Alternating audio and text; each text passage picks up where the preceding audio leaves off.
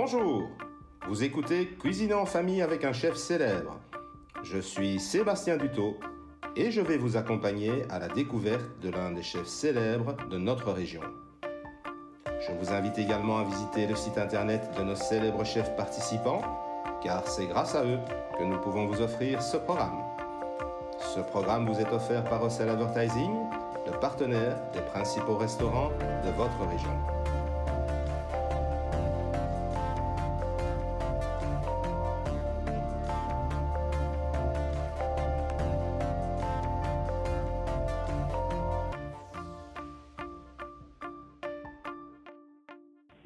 Alors aujourd'hui, nous partons à Warem, à la rencontre d'un restaurant de bistronomie, mais aussi spécialisé dans le poisson. Il est situé à Warem, sur la grande place de Warem. Il a également la reconnaissance du célèbre guide Michelin. C'est un jeune restaurant dirigé par un chef qui n'a donc pas attendu longtemps pour se démarquer, aussi suivi par une clientèle de plus en plus fidèle. Nous sommes aujourd'hui chez Fabs. Fabien Hering, bonjour. Bonjour. Alors Fabien, comment allez-vous? Très bien, même pendant la période, mais ça va, on tient bon. Vous tenez bon, c'est bien, vous allez nous expliquer pour ça. Euh, euh, Fabien, euh, quel est votre parcours et comment pourriez-vous présenter votre restaurant? Alors mon parcours est assez atypique, dans le sens où j'ai commencé en cuisine à l'âge de 20 ans. J'étais alors étudiant en médecine vétérinaire et j'avais besoin d'un petit travail pour gagner les sous pour payer mes études. Donc j'ai trouvé une place tout simplement comme plongeur dans un restaurant ici à Warem. Et c'est de là que vraiment ben, j'ai fait ce fameux plongeon dans le monde culinaire. Donc j'ai décou- découvert un monde assez inconnu mais tout aussi merveilleux, avec beaucoup de sensations, beaucoup de choses à découvrir. Et après quelques, quelques années comme travail d'étudiant, j'ai décidé de, de stopper mes études totalement pour m'orienter vers la cuisine. Mais je voulais apprendre, j'avais besoin d'être formé, de découvrir des choses. Donc je me suis dit que la meilleure façon, c'était d'essayer d'intégrer des, des brigades gastronomiques. Donc c'est là que j'ai eu la chance de rentrer d'abord au Forge du Pont-d'Oie, à Belle-à-Neuve. D'accord. J'avais une étoile au Michelin, qui était à l'époque le huitième meilleur restaurant du pays. Donc là, ça a été le grand saut, le, le gros changement. D'accord. Donc j'ai pu y rester pendant trois ans où j'ai un petit peu euh, travaillé à chaque poste, donc aux légumes, euh, aux entrées, aux desserts, aux préparations chaudes, froides. Donc ça a été euh, vraiment une très très bonne expérience. Après, je devais changer de, maison pour voir un autre type de, cuisine. Donc j'ai pu aller chez Bonbon à Bruxelles pendant un an. Où là, ça a été vraiment la, rigueur euh, absolue et, le travail sur le produit. Très peu de place euh, à peu près. Après, je suis revenu dans la région, à, Liège, au restaurant Lilliport, pendant un an. Et encore après, je suis parti dans les, les fourrons euh, flamands, à Gravenvoeren, à l'hôtel de Comel, en poste de sous-chef et puis chef de cuisine. Donc pendant sept ans, j'ai tourné pas mal pour vraiment me faire un, un maximum d'expérience. D'accord, d'accord. Et alors, cette décision de, de créer votre, votre maison, expliquez-nous. Donc euh, le- la décision d'ouvrir mon, mon restaurant, c'était voilà un projet euh, que j'avais en tête depuis longtemps. Donc euh, un projet que pas mal de chefs ont, c'est de pouvoir s'exprimer, de don- essayer de donner quelque chose aux clients, de donner sa touche personnelle. Donc voilà, moi je me suis lancé dans la bistronomie, donc qui est un, une variante un petit peu de la cuisine gastronomique, mais où on se concentre plus sur le, le produit, les préparations. On fait un petit peu fi des, du chichi des, des restaurants étoilés. On oublie l'argenterie, on oublie le, le verre en cristal, mais on se concentre vraiment sur les bases. Et en même temps, ça permet de travailler des recettes qui parfois sont un peu oubliées dans les grandes maisons, tel le croque-monsieur, un spaghetti bolo, ou des, des, des préparations, je veux dire, assez classiques, mais qui n'en restent pas moins délicieuses et très intéressantes à travailler. Et donc le poisson, après, ça a été voilà vraiment un coup de cœur pour moi. Même personnellement, j'ai commencé à manger du poisson très tard. C'est un produit que j'apprécie, qui est très fin, qui demande beaucoup de travail aussi, mais qui offre une palette de goût euh, vraiment euh, intéressante. Et pour moi, ça, ça c'est le luxe de pouvoir voya- voyager quand on cuisine et quand on mange.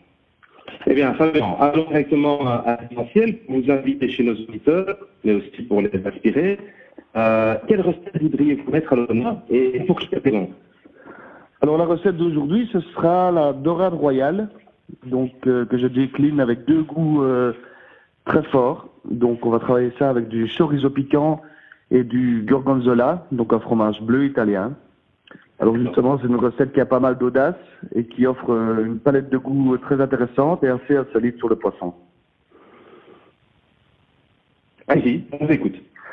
Voilà, donc la, la dorade royale, euh, le mieux pour euh, les auditeurs, c'est d'aller directement chez un bon poissonnier, demander qu'il lève les filets pour avoir un poisson très très frais, évidemment. Ça, c'est la base absolue, c'est vraiment très important. Donc moi, je la prépare, les filets, je vais les poêler vraiment sur la peau, à l'huile d'olive, euh, pour avoir un beau croustillant. Donc vraiment essayer d'avoir des faces bien planes, bien croustillantes. Une fois que c'est fait, je les retire de la poêle. Donc la chair au-dessus n'est pas encore cuite, elle est tout à fait crue. Et je vais refermer l'odorat, donc les, deux filets l'un sur l'autre, mais entre les filets, on va mettre des fines tranches de chorizo piquant. Alors, j'insiste bien sur un chorizo piquant, il faut un chorizo qui a du goût, qui a son caractère et pas un chorizo qui a été adouci. Il faut des tranches le plus fin possible. Il faut vraiment que ce soit l'épaisseur d'une feuille de cigarette. Donc, en commerce, c'est très difficile à trouver, mais on peut très bien aller chez, chez un bon boucher et demander qu'il taille ça à la trancheuse en lui expliquant la recette qu'on veut faire. Avec ça, donc, une fois que la dorade est fermée, pour terminer la cuisson, on la terminera 5 minutes au four à 180 degrés. Comme ça, le chorizo va pouvoir infuser dans la chair du poisson et donner tout son goût à celle-ci. Donc, je travaille avec un légume assez simple qu'on connaît tous, c'est le poireau. Mais on va travailler de trois façons. Donc, les deux tiers du poireau, donc on va retirer 7 à 8 cm du verre, mais qu'on va travailler quand même un peu. On va le tailler en, en petits carrés, très finement et on va le fondre en beurre. Alors ici, dans une poêle ou une poêle évasée, on va simplement faire fondre le beurre tout doucement et mettre les poireaux par-dessus. Ce qui est très important, c'est surtout de n'avoir aucune coloration sur le poireau. Sinon, ça va dégager de l'amertume et ça va être très, très désagréable en bouche.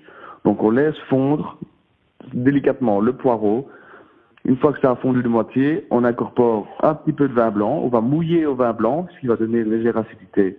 Et on laisse réduire tout cela encore très délicatement, en restant bien au-dessus et en veillant qu'on n'a aucune coloration. La deuxième préparation sur le poireau, on va couper des rondelles d'environ 1 cm. Et donc ici, on va les cuire à l'étuvée. Donc dans une poêle bien plate, on va disposer chaque morceau, chaque rond de poireau dans la poêle et puis ensuite on va mouiller à hauteur. À hauteur, ça veut dire qu'on va juste atteindre la, la limite supérieure du poireau et vraiment éviter qu'il flotte trop dans l'eau. D'accord. Ici, on va mettre aussi un petit peu de beurre pour un peu graisser le tout et une feuille de laurier. Donc ici, on va cuire à l'étuvée jusqu'à ce que ce soit bien tendre, évidemment. troisième préparation qui là est un petit peu plus technique, qui demande quand même un couteau euh, bien aiguisé. On va faire un foin de poireau. Donc on va tailler le, les blancs de poireaux en fine julienne d'environ 5 cm, donc le plus fin possible. Et alors on va réaliser le foin à la friteuse. la friteuse doit être chauffée à 150 degrés, pas plus. Et on va jeter le foin dans la graisse ou dans l'huile et alors laisser colorer légèrement. Il faut que ça soit blond et ensuite on retire et on éponge ça sur du papier absorbant et on sale légèrement. D'accord. Voilà pour le poireau ici qui est déjà bien décliné et qui donnera aussi un beau visuel euh, sous l'assiette. Ensuite, on va préparer la sauce. Donc ici, on va euh, prendre 500 ml de fumée de poisson qu'on peut trouver en commerce ou alors on réalise soi-même à base d'arête. C'est pas bien compliqué. Et on va laisser fondre euh, légèrement aussi, tout doucement, 250 grammes de gorgonzola. Évidemment, on enlève les croûtes qui sont un peu, un peu plus amères. On laisse fondre tout ceci et on incorpore un tout petit peu de crème. On peut dire à la maison 3-4 cuillères à soupe de crème épaisse. Et ensuite, on va réaliser la liaison avec du roux blanc ou de la maïzena. On sale, on poivre au goût. Évidemment, ça, c'est les auditeurs qui vont pouvoir goûter le assaisonnement qu'ils désirent. Voilà. Et le plat, moi, je l'accompagne avec des tagliatelles cuites al dente on peut très bien mettre des fettuccini aussi ou des linguines, mais les pâtes avec cette préparation, c'est ce qui est encore le, le plus agréable.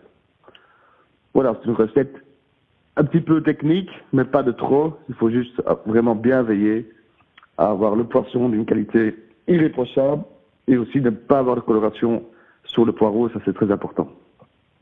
Très bien, chef. Euh, merci beaucoup. Merci beaucoup pour, euh, pour cette recette. Merci à vous. Merci beaucoup pour tous nos auditeurs. Et, et, je vous dis à bientôt. Merci beaucoup, Fabien Hering.